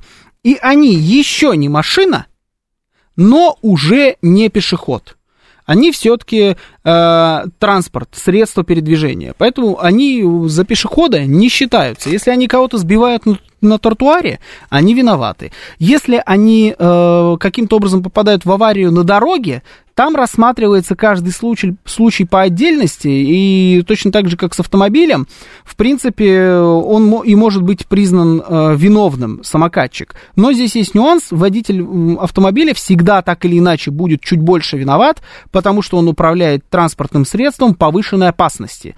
И это не, отменяет, не отменяется никогда и ничем. Вот э, кто бы рядом с ним не ехал, не летел, ни моноколесо, ни самокат, ни велосипед, ни пешеход, ни, я не знаю, там, э, бегун, ходулист, неважно. Вот э, он всегда будет управлять средством повышенной опасности и всегда должен держать это в голове. А в, в остальном они все-таки уже не совсем пешеходы. А, почему автомобилям в жилой зоне разрешено 20 км в час, а для самокатов 25, в том числе на тротуаре? Хороший вопрос. Хороший вопрос. Но они просто меньше весят. Это, конечно, тоже существенно. Но все-таки 20 км в час на машине 25 км в час на самокате, и то, и другое неприятно, но э, с точки зрения опасности все-таки разница достаточно существенная. Если мы не можем контролировать электросамокатчиков, то их нужно отменять, пишет мастер. Елена э, Демяне, Демьяне, видимо, да, решительно против самокатов, бесшумный на улице, не слышно, как он к тебе со спины подъезжает, несколько раз чуть не сбили. Тогда и к пешеходам, которые ходят по велодорожкам, тоже нужно меры применять. Например, конфисковывать у них обувь, пишет стратегический инвестор. Я вас удивлю, вот если человек идет по велодорожке, и его сбивает самокат, то виноват будет пешеход потому что он идет по велодорожке. Это тоже уже прописано в законодательстве. Слушаю вас. Здравствуйте, добрый вечер, вы в эфире. Добрый вечер, меня зовут Анна. Здравствуйте, Анна, рад вас слышать. Георгий Вячеславович Попов. Передали. Георгий Роман. Спасибо. Сколько я понимаю, в Париже запрещают только прокатные самокаты. Да, да. Вот, это первое. Второе, там, по-моему, будут всего три фирмы. Ну, и у нас всего три фирмы. Я не знаю, сколько у нас. Да, а, да. Трех достаточно. А проблема в том, что парижан не столько достали сами самокатчики, сколько то, что их везде бросают. Дело в том, что Париж это не Москва, особенно центр Парижа. Там улицы узенькие, тротуары узенькие. И там практически порой невозможно было пройти, чтобы не переступить или через этот самокат, или не спуститься на улицу, угу. на, на проезжую часть. Но их бросают и посредине проезжей части. Бросали. И никому ничего не объяснишь. Вот кто бывал в Париже, посмотрите, что площадь Звезды, что площадь Святого Августина, она вся была в этих самокатах, кое-как брошенных. Что касается нашей с вами столицы, меня они очень напрягают, потому что я их не слышу. Что-то механическое я слышу, электротранспорт я не слышу. Но беда вся в том, что эти самокатчики рассчитывают, что перед ними идет нормальный человек, а перед ними старая сыроежка, уже разваливающаяся, которая быстро куда-то в сторону отскочить не может. Что касается работы, ну да, конечно, я все понимаю. Работа есть работа, всегда же мы уступаем, в конце концов, таксистам, потому что они на работе, правда? Вот, ну, когда мы в потоке, правильно? Угу. С одной стороны. С другой стороны, ведь вы посмотрите, сколько у нас молодежи на прокатных самокатах, когда по одному, когда по двое, когда не трезвые, когда с банками коктейлей каких-то. Вот это вот ненормально. Как-то это упорядочить надо. Но в любом случае вы же не запретите личные самокаты. Понимаете, какая штука? 20 километров, но это на проезжей части. Я ведь не попрусь по проезжей части, правда? А 25 километров это на пешеходной, где я хожу. Угу. Ладно, я хожу, черт со мной, но там же ходят мамы с колясками. Там же детишки ходят. А детишки, как известно, держи за руку, не держи за руку, чуть-чуть, чуть-чуть на что-то отвлекся – эта детишка уже бежит либо за тобой, или впереди тебя, и черт из два ее догонишь. Ну, мгновенно вы же не догоните ребенка, правда? Нет. На это понадобится какое-то время. Пусть минуту, пусть 30 секунд, но все равно. Поэтому я, конечно, что-то бы сделать надо, но по всему городу эти велодорожки, но их же не сделает. Он на Тверской сделали тротуары, бог знает какие широкие, на черта они там такие. Там как-то можно сделать велодорожки. Там где-то на Спиридоновке, где там ее делать? Я на той же Дмитровке, что большой, что малый. Ну, понятно, да, мы, мысль ясна, спасибо, Анна. Но вот главное, с чем практически все здесь согласны, я вижу по чату, что нужно какую-нибудь свистелку-переделку, как вот профьюзер э, выразился, прикрутить к этому самокату, чтобы он издавал звук. Э, это вполне реально. Я думаю, у него уже есть динамику самоката, можно любой звук к нему прикрутить, он будет его издавать при движении. А, так, никто вас сбивать не собирается, пишет Смит, идите спокойно, вас объедут. Не объедут. Ну, вот как показывает практика, не объедут. Очень часто сбивают. Люди зачастую по тротуару ходят спокойно. Редко есть люди, которые идут по тротуару, как будто это лыжный слалом, согласитесь. Все просто идут прямо. Поэтому обычно виноват самокат сбивают. Езжу аккуратно, пользуюсь самокатом, езжу на работу, постоянно удобно, но я понимаю, как меня ненавидят прохожие из-за тех, кто плохо катает на самокатах. Ничего запрещать не надо, нужно соблюдать правила, вот и все. Проблема в недостатке этих правил. Просто в том, что их, их мало. И даже те поправки, которые, точнее, новое законодательство, которое вступило в силу в марте, оно вообще не поспевает за реальностью оно вообще не решает практически ни одной проблемы, связанной с этими самокатами. К сожалению, многие а, проблемы, они очень подолгу проходят все наши парламенты, все там препоны, законодательные э, проекты и так далее. И вот прежде чем стать законодательством, проходит несколько лет. Мне так по секрету могу сказать, э, ну, пообещать не пообещали, но практически дали гарантию, что решат этот вопрос к концу созыва этой Думы. Ну, посмотрим. Но вопросов, конечно, сильно больше пока, чем ответов к этому виду транспорта. Я думаю, что если мы сейчас проведем с вами голосование, по примеру Парижа, будет примерно все то же самое, только еще и людей больше проголосует и запретят эти, э, этот вид транспорта. Хотя, на мой взгляд, это, конечно, излишне. Сейчас новости, потом продолжим. Слушать настоящее. Думать о будущем. Знать прошлое. Самые актуальные и важные события в городе, стране и мире в информационной программе «Отбой». 19.36 в Москве. Сегодня 29 августа, вторник. Это радиостанция «Говорит Москва». В эфире программа «Отбой». Меня зовут Георгий Бабаян. Всем добрый вечер. Елена Захарова пишет, можно футбол на фон включать. Именно так. Я и поступлю. Сейчас обязательно у меня будет играть футбол э, фоном, потому что там Спартак с Динамо играет. Как такое могу пропустить? Наши координаты. СМС-портал 925-48-94-8. Телеграмм говорит Москобот. Звоните 7373-94-8, код 495. Также идет прямая трансляция на нашем YouTube-канале «Говорит Москва», в нашей группе ВКонтакте, в Телеграм-канале «Радио говорит МСК» латиница в одно слово. Подключаемся к трансляциям, ставим лайки, большие пальцы вверх, я не знаю, там везде в Телеграме вроде ничего нельзя поставить, на Ютубе точно можно. Там есть чат, туда тоже обязательно пишите. А, так, э, где, вот убежал, убежал сообщение. Во, ведущий либо не понимает степени нарушения прав граждан, либо понимает, но поддерживает это безобразие. Это, видимо, про самокаты. А, да, у самокат, да, есть у самокатов звонки, я в наушниках. Не, звонки это другое, речь идет не о звонках, речь идет о звуке его перемещения. Звонки есть, да. Но то автомобиль же слышно, когда он едет. Даже на электромашины специальные, знаете, какие-то такие свист, свист какой-то там что-то приделывают, чтобы он издавал какой-то звук. А на электросамокате нет ничего подобного, он едет абсолютно бесшумно. Нормальные должны оглядываться и шугаться. Сами законодатели и владельцы этого бизнеса испытывают, подоб... испытывают подобные удобства в своей жизни.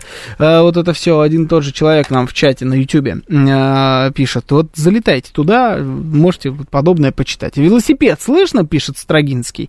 Нет, велосипед тоже не слышно, но согласитесь, велосипедов не такое количество и велосипеды не ездят в таком количестве по тротуарам. Нет такой проблемы с велосипедами. Если бы она была, приходилось бы ее решать. Тут вот э, приводили мне в пример Амстердам. Вот, пожалуйста, где Строгинский пишет. Амстердам самый велосипедизированный город в мире, но система движения там выстроена так, что никто никому не мешает. Так может стоит и в Москве подумать, как это организовать? Ни в коем случае. Всех, кто будет пытаться сделать из Москвы Амстердам, расстрел. Мое мнение такое. Вот эту, эту клоаку вонючую вообще к моему любимому городу нельзя применять. Но, если без шуток, если серьезно, в Амстердаме скорее машины в роли наших московских велосипедов, понимаете?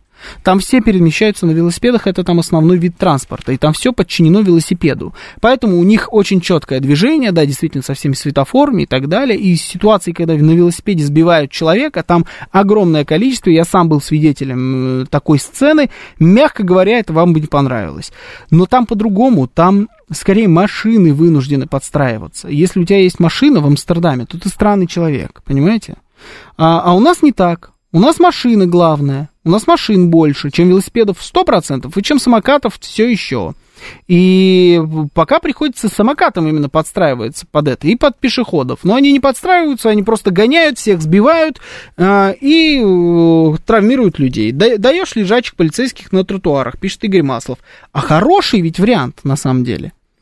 Лежачий полицейский на тротуаре пешеходу никак не мешает, никаким образом не усложняет его передвижение. Я, кстати, такое даже видел. Знаете где? На Плющихе.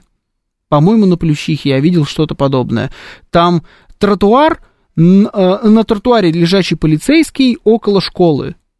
Знаете, для машин их кладут обязательно, а там на тротуаре есть лежачий полицейский. Да, да, это точно было там. Если я это и видел, то и там. Я уже удивился, э, там с коляской гуляли, и я смотрю, что это вдруг, лежачий полицейский. Первый раз в жизни такое увидел.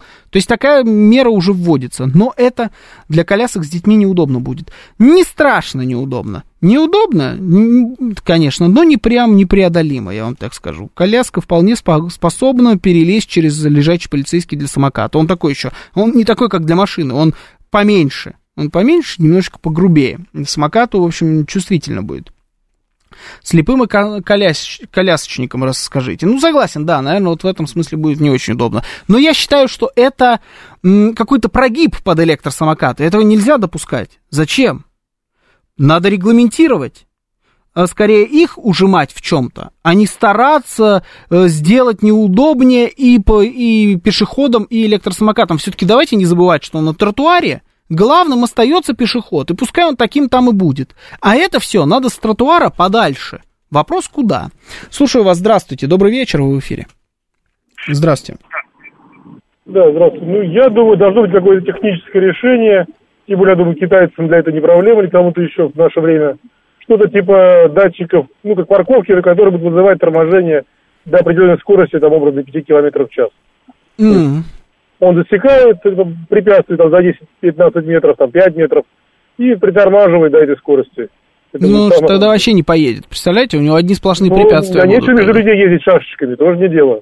Ну, и, ну, это менять совсем тоже не получится. Надо какое-то искать техническое решение. Угу. Хорошо, ну, как вариант, ладно. Да, интересно. Я, правда, думаю, что это невозможно. А, Мишка 77 пишет, трубку не берут. Мишка 77, напишите, как ваш номер заканчивается, на какие цифры я возьму. У меня здесь огромное количество э, людей звонит, поэтому я, я беру, вот, если вам повезло, я взял вас. Если взял не вас, то вам не повезло, собственно. Ну, я никого тут особо не выбираю.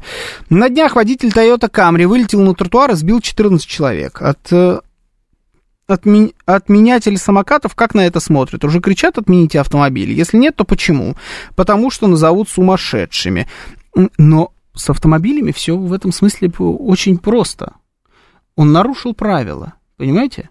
Автомобиль намного более регламентированный вид транспорта, если сравнивать его с самокатом. На самокатах, э, к самокатам пока еще не прикрутили достаточное количество законов и правил – что-то прикрутили, но этого явно недостаточно. С автомобилем все ясно. Ясно, где он может перемещаться, где он не может перемещаться, с какой скоростью он может это сделать, на какие знаки обязан обращать внимание, обязан э, соблюдать определенные там какие-то ограничения, режимы по весу и так далее. Парковаться здесь может, здесь не может. С автомобилем все прекрасно в этом смысле. И то, что человек какой-то вылетел на тротуар, это, конечно, большая трагедия, но он нарушитель. Он нарушил огромное количество правил и сейчас ответит за это по закону. Скорее всего, сядет. Ну, по крайней мере, я на это надеюсь. А с самокатом такого нет. Вот и вся разница. Поэтому никто не кричит «запрещайте автомобили», потому что никто не застрахован от идиота, от алкаша, от наркомана за рулем. Ну, понятное дело, невозможно застраховаться от всего. От кирпича на голову в том числе тоже. Поэтому никто не кричит «запрещайте кирпичи». Но какие-то ограничения все-таки должны быть. Сейчас они недостаточны. 65. А, Я не вижу ни одного здесь. 65. Вот бывает же. Где вы? Где вы? 65. Нет 65. Пока есть только 64. Слушаю вас. Здравствуйте. Здравствуйте. Так, понятно. Давайте следующий. 65 все еще нету. Здрасте. Добрый вечер. А вот почему бы не сделать велодорожки для обязательных кататься по велодорожкам? Пускай весь этот транспорт и велосипеды, и электросамокаты, и моноколеса катаются по велодорожкам. Где-то широкая проезжая часть, там выделить велодорожки, где-то широкий тротуар, там выделить велодорожки. Пусть вот эти средства катаются по своим местам. И если они катаются там, где им нельзя, э, нужно ввести серьезные штрафы. Иначе, конечно, нам не победить эту тему. Угу. Понятно. Ну вот велодорожки, да, велодорожки пускай сделали для самокатов, и все, и запрет на тротуаре.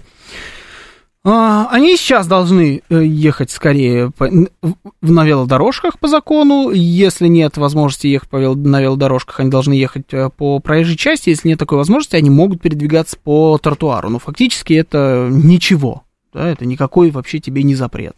Езжай где хочешь. Велодорожки. Я ярый противник построения велодорожек по всему городу. Потому что это безумное количество денег на это надо выдвинуть. Э, выдвинуть, говорю, выделить. И это в таком городе, как Москва, на мой взгляд, абсолютно бесполезная трата этих самых денег. Потому что мы город очень сильно привязанный к сезонности. Зимой на, на велосипедах и на самокатах ездят только отбитые, объективно говоря. А, а это практически половина года в нашем, в нашем прекрасном городе. А, а ради половины года Э, для комфортного передвижения людей, которые почему-то, которым почему-то не хватило метро, такси, каршеринга, личного автомобиля, троллейбусов, троллейбусов нет, автобусов, электробусов, трамваев и вот всего прочего, что на безумном, невероятном, запредельном уровне есть в Москве, ради них тратить вот эти бешеные деньги для того, чтобы делать им еще какие-то лишние дорожки, причем забирая таким образом дорожное полотно либо у автомобилей, которые и так стоят в пробках, либо у пешеходов, на мой взгляд, это нерационально. Но, с другой стороны, тогда мы приходим к тому, что их надо запрещать. А запрещать тоже не хочется, потому что быстро еду мы хотим, чтобы нам привозили, понимаете?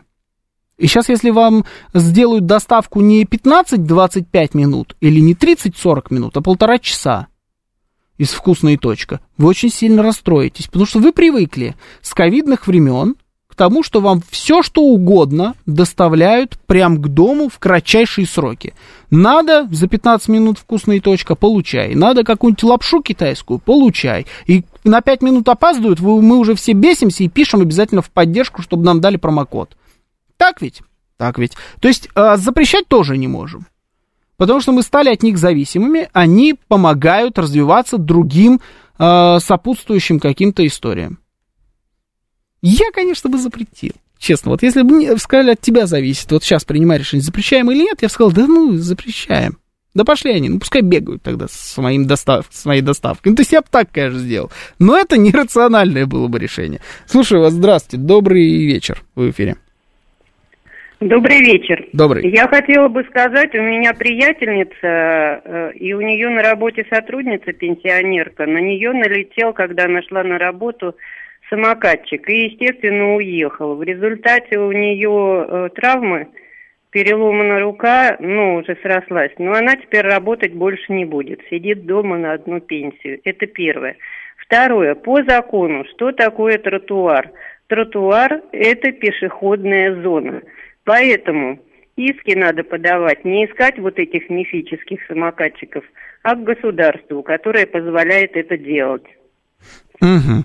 Понятно. И, три... да. и третье. Да, я давайте хотела третье. Бы... Да, да, да, третье, давайте. да.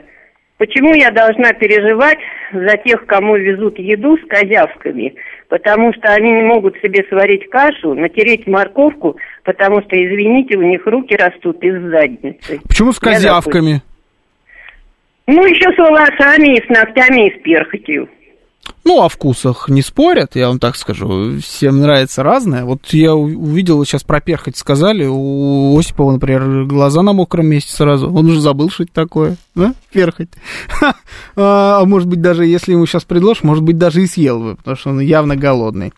А, сынишка подрастет на самокат, посадите? Не знаю. Посмотрим, как это будет выглядеть к тому моменту, когда он подрастет. Это будет еще явно не скоро. В Москве есть велодорожки на Бульварном кольце, пишет крестный отец. Да, и они даже там не всегда гоняют по этим велодорожкам. Но на бульварном кольце хорошо есть. Ну, это даже кольцо незаконченное, понимаете? Это самое бульварное. А, а, а представьте, а вот велодорожка на МКАДе, как должна выглядеть? Или я помню, я как-то участвовал э, относительно недавно, года четыре назад, в съемка у меня была с любителями велосипедов. Я зимой поехал с ними по Москве в велопробег честно снять, э, насколько это шизовая идея, признаюсь.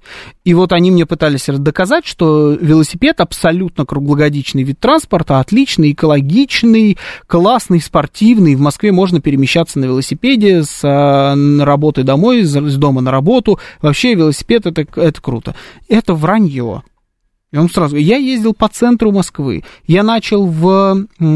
Я начал на Арбате, около ресторана Прага, по-моему, из... Или я там закончил, или я там и начал, закончил.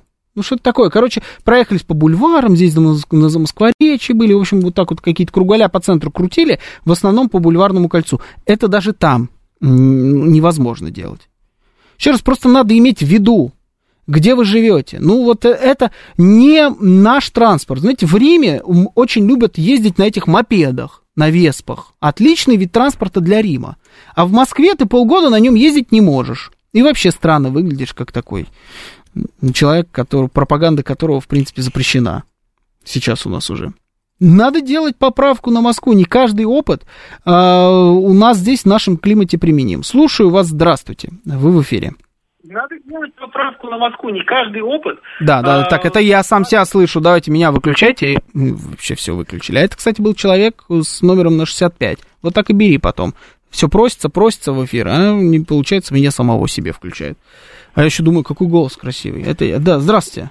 А, добрый вечер, Юрий Москва. Здравствуйте. Ну, насчет э, там доставки еды, конечно, бабушка переборщила там насчет этих всяких козявок. Но что касаемо его первых двух посылов, тут я полностью согласен, потому что вот с маленьким ребенком по тротуару перемещаешься, и на бешеной скорости сзади не слышно, пролетает да. просто велосипедист. Да. И это просто опасно, потому что ребенок может дернуться в любое время, а он не среагирует, потому что он ну, летит километров 15-20 прямо по тротуару.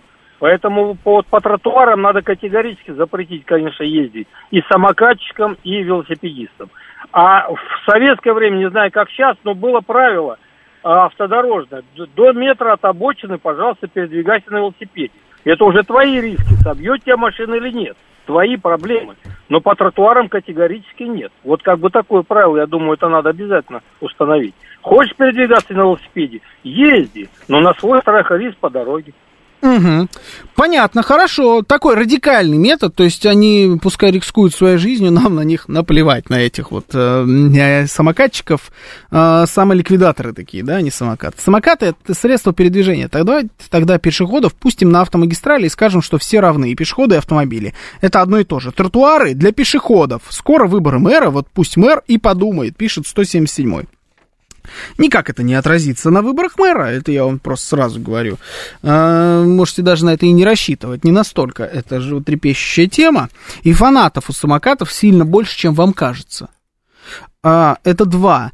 А три, ну, ну, вообще, в принципе, я здесь с вами согласен. Я считаю, что на тротуарах это, этих видов транспорта быть не должно вообще. Если у тебя есть любой моторчик, на любой э, тележке, будь то самокат, будь то велосипед, будь то, я не знаю, есть такой блогер, может, многие автомобилебители знают, э, Константин Академик из Санкт-Петербурга. Вот он мотор прицепил на помойку недавно. Вот помойку, мусорное ведро, он к ней мотор прицепил, руль и так далее. Вот даже если у вас помойка э, с рулем, ну, этого на тротуаре быть не должно. Просто все.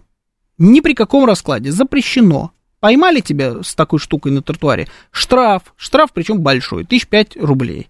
Вот только так мы сможем избавиться от этих вещей на тротуарах. А куда их дальше? Ролики или скейт, пишет Джулиан, э, Джулиан По. Ролики и скейт нормально, если у вас электроролики или электроскейт, все, запрещено. С любым мотором. Потому что каждый раз, когда мы... А вот мотор а, такой мощности можно, а вот мотор такой мощности, наверное, нежелательно. Вот от мощности до... От до э, у нас одни правила, а вот чуть помощнее другие правила. При этом как узнать, какая мощность на конкретном самокате, никто не знает, потому что на них нигде не написано. Вот вы когда покупаете автомобиль, у вас к автомобилю предлагается документ. ПТС, паспорт транспортного средства, а потом вам еще выдают СТС-очку, маленькую карточку такую. И вот там написано все про ваш автомобиль, сколько он весит, сколько у него мощность в разных параметрах еще. Все обязательно будет, какого он цвета, все записано. А у самоката такого нет. А вот теперь представьте, машина, но без документов. Вот просто стоит э, Kia Rio красного цвета. Вы ее остановили, и вам надо сказать, сколько в ней мощности. Вы это как сделаете? Стоит Kia. Как понять, сколько в ней мощности? А еще лучше, э, Шкода Октавия на турбированном двигателе. Вот просто стоит. Нет у нее никаких документов. Вы как должны понять, как, сколько в ней лошадиных сил? А в ней может быть сколько угодно лошадиных сил. Как с завода, так и после интересного сервиса. Вот это сейчас самокаты ни, никаким образом не понять вообще, что это за мощность. Поэтому все с мотором далось тротуаров. Только так. А потом разбирайтесь с этой историей на дорогах, а, где ездят машины. Хотите обезопасить самокатчиков? Стройте велодорожки или самоката дорожки. Вообще уже, я думаю, надо отходить от названия велодорожка, потому что к велосипедам она уже не имеет никакого отношения. Велосипеды проиграли эту битву электросамокатам. Их больше нет на наших дорогах. На них ездят только любители Тур-де-Франс. Больше никто на велосипедах не передвигается. Массовое транспортное средство – это электросамокат. Стройте электросамокатные дорожки. Не хотите, наплевать, пускай выживают тогда в потоке. Ну, пускай тогда будем их соскребать с э, переднего или заднего бампера. Ну, что поделаешь. Но с тротуаров это надо гнать. Эм, так, про Октавию хорошо, от сотни до пяти сотен там может быть. Да-да-да, это Шкода Октавия, самая безумная машина на свете. Сим-дорожка. Да, сим, можно сим-дорожкой назвать. Ну, то есть сами решили, полезли вот в это, назвали это симом. Ну, теперь э, приходится как-то это название совсем комбинировать. Пускай будет сим-дорожка. А под парусом на скейте можно? Двигатель отсутствует. Э, я думаю, можно. Можно. Под парусом, пожалуйста. Хотите идти под парусом на скейтборде? Флаг вам в руки, а то даже, может быть, и парус. А в минус 30 пущай на своих самокатах катаются эти защитники. Они будут, ну, какие-то там будут кататься в минус 30. Поверьте, такие люди есть. Я вам больше скажу, и специальные самокаты под это есть. Они бывают грязевые. Они бывают переднеприводные, заднеприводные, полноприводные. Они бывают какие угодно. И на них даже есть э, клиент. Есть проблема. Государство на данный момент ситуацию не контролирует. Это факт. Старается контролировать? Да, старается. Откуда знаю? Знаю от депутатов Государственной Думы. Ну, так вот, невзначай прорекламирую свой материал, который выйдет э, на этой неделе про электросамокаты. Э, смотрите на канале «Повесточка» на YouTube, обязательно подписывайтесь. Там вот поговорим, в том числе и с депутатами, и с сенаторами на эту тему, и с экспертами по электросамокатам. Но на данный момент мы эту ситуацию, к сожалению, не контролируем. Посмотрим, как оно будет в будущем. Это была программа «Отбой». Меня зовут Георгий Бабаян. Мы с вами услышимся завтра в этой же программе, в это же время. А сейчас у нас рубрика «Провиант». Всем счастливо.